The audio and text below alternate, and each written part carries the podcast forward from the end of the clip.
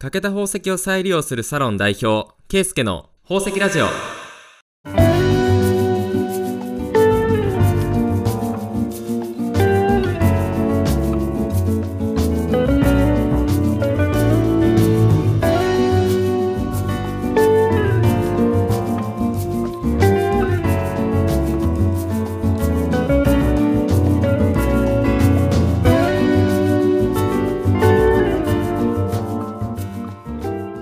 はい、始まりました。欠けた宝石を再利用するラジオ代表のケイスケと申します。まずですね、まあ、第1回目なので、この欠けた宝石をね、再利用するラジオって何っていうとこをちょっとね、簡単に説明だけしていきたいなというふうに思います。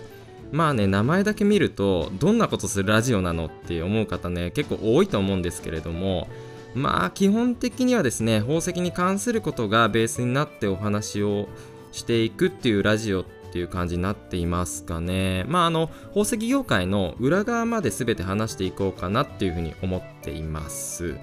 まあね僕自身ですねあのキャンプファイヤーというクラウドファンディングサイトまあ多分ね日本では最大級のクラウドファンディングサイトなんですけれどもそこで欠けた宝石をね再利用するサロンというコミュニティを開いています毎月ね1000円で欠けた宝石とか傷のある宝石を皆さんの元に送ってですねまあみんなで宝石をね再利用しようとかねみんなで宝石の良さをいろいろね伝えていこうっていうことを目的としたまあねコミュニティを開いているっていう感じですかねまああのですねそのコミュニティの中でまあね今はライブ配信をしたりとかオフ会をしたりとかまあね、YouTube 動画作ったりっていうね、いろいろしてるんですけれども、まあね、今回ですね、ちょっとラジオやってみようよということで、今ちょっとね、やってるっていう感じになりますね。まあ、あのですね、宝石のことがね、メインの話になってくると思うんですけれども、まあ、それ以外のね、こともいろいろ話していこうかなというふうに思います。まあね、宝石に全然興味がない人もですね、このラジオがきっかけでですね、宝石のことに少しでも興味を持っていただければ嬉しいなというふうに思います。というかですね、それがこのラジオをやる一番の目的っていう感じになるかなと思います。まあね、ラジオとかね、本当あの正直やったことないので、本当に下手くそだとは思うんですけれども、まあ気軽にね、本当流して聞く感覚でね、聞いていただければというふうに思います。宝石のことはですね、まあ、ある程度ね、詳しいとは思うんですけれども、他のこと正直全然わからないこと多いので、まあね、僕なりにできることやっていきたいなっていうふうに思いますので、まあぜひね、最後までお付き合いいただければ嬉しいです。さて、じゃあそれでは始めていきましょうか。まあ始まってるんですけれども、まあ今回ですね、このラジオを初めて、あのーやっていくにあたってですね、事前にさっき言ったね、コミュニティでお題をちょっとね、募集してきました。今回のお題なんですけれども、今回のお題は驚いた宝石の話っていうことでですね、あなたが驚いた宝石の話を聞かせてくださいっていう風にね、応募したところ、まあね、たくさんの体験談とか質問など来ました。あの、皆さんありがとうございます、本当に。えっ、と、今ね、目の前にですね、その皆さんからいただいた投稿の紙がありますので、まあね、今ね、この場でちょっとね、ランダムにほんとね、ピックアップして、まあ、自分がね、こう、さっと取ったね、紙の投稿を、まあ、読んでいきたいなというふうに思います。ちょっとね、じゃあ早速、ちょっと読んでいこうかなっていうふうに思います。えー、っと、それでは、どうしようかな。じゃあ、まず、これ、いこうかな。それではまず、じゃあ1枚目。記念すべき1回目の投稿はですね、ラジオネームペリドットさんですね。大阪府にお住まいのラジオネームペリドットさんからですね。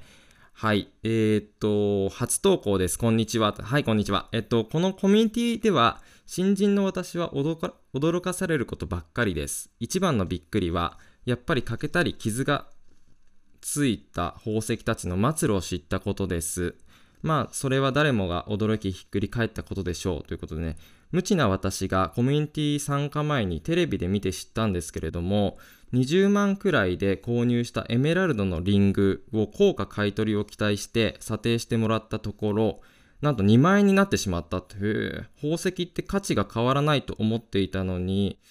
リングなどに加工してしまった宝石は価値が下がってしまうのですか教えてケイスケさんというとこなんですけれども、まあこれはですね、まあ正直に全て話していきましょうか。まあね、これね、ほんとね、あくまで自分の見解になるので、まあ、必ずしもそうだとは思わないんですけれども、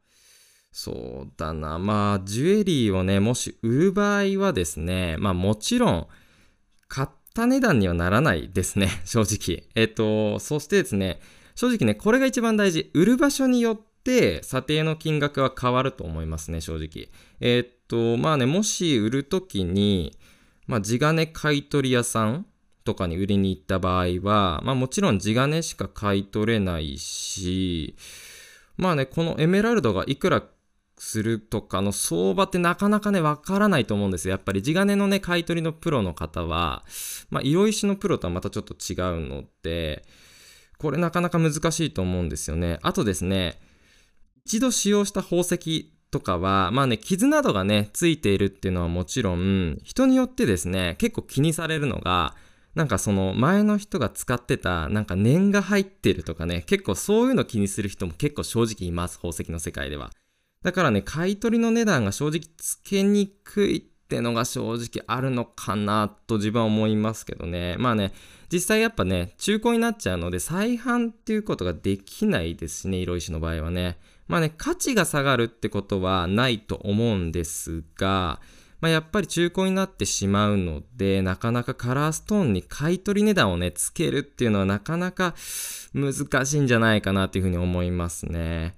だからまあね、あのー、このパターンだと、もともとね、20万で買ったエメラルドが売るときに2万になってしまったっていうとこなんですけれども、まあ、地金だけの買い取りになってしまったっていうパターンだと思いますね、これ。こんな感じですかね。価値が下がるってことはないですよ、やっぱり。あの、割れてない、割れたりね、していない限りは大丈夫じゃないかなっていうふうに思いますかね。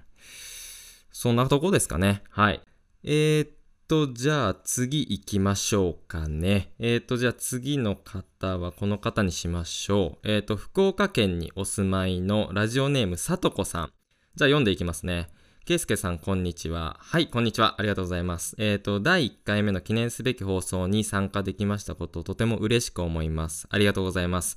お題は驚いた宝石の話とのことですので、私のびっくりした宝石のお話を投稿させていただきました。私の父は無類の化石好き。へー、化石。化石の本がずらっと並んでいたり、アンモナイトに三葉虫となぜかね、小さい頃にプレゼントに化石をくれたりなど少し変わった父です。へー、化石のプレゼントってすごいですね。そのコレクションの中になぜかオパールがあったんです。へー、珍しいなと思ったら化石のオパール化したものだったというね、宝石好きな方はご存知なのかもしれませんが、私は宝石に詳しくなかったので驚いた記憶があります。そんな父がいつか手にしてみたい化石、宝石は、爬虫類が閉じ込められた琥珀だそうです。虫はよく聞きますが、爬虫類もあるんですね。ケイスケさんはご覧になったことありますか？とのことなんですが、化石好きってまずなかなか珍しいですね。そして、爬虫類が入った琥珀か。これ僕は正直見たことないですね。爬虫類はちょっと見たことないですね。琥珀ってあの長い年月をかけて天然で作られるものなので、まあおっしゃる通り虫がね中に入って作られることってあるんですよ。えっ、と、ですけどね、爬虫類ってちょっとすごいですね。えっ、と、トカゲとかかな爬虫類っていうと、まあ見てみたいですけどね。僕今持ってるね、琥珀が、自分が持ってる琥珀はですね、直径約30センチぐらいあったかな。巨大なね、琥珀持ってるんですけれどもね、その中に虫が30匹ぐらいちょっとね、入ってる琥珀があります。まあね、虫が嫌いな人はね、多分気持ち悪って思うと思うんですけれども、琥珀って宝石の中ではね、まあ、綺麗かって言われたら、ちょっと難しいですよね、正直ね。どっちかというと、こう、希少価値とか、まあね、神秘的というか、なんというか、まあそういった感じでね、見れるような宝石って感じかなっていうふうに思いますね。宝石のね、楽しみ方ってほんといろいろあると思うんですけれども、まあ琥珀はまた特殊な感じかもしれないですね、宝石としては。今度コミュニティでもちょっと虫入りのね、琥珀紹介してみようかな。はい。爬虫類爬虫類入りの琥珀。まあ、ちょっとね、今度探してみようかなっていうふうに思います。ちょっとアンテナ張って探してみますね、これね。さとこさんありがとうございました。こんな感じかな？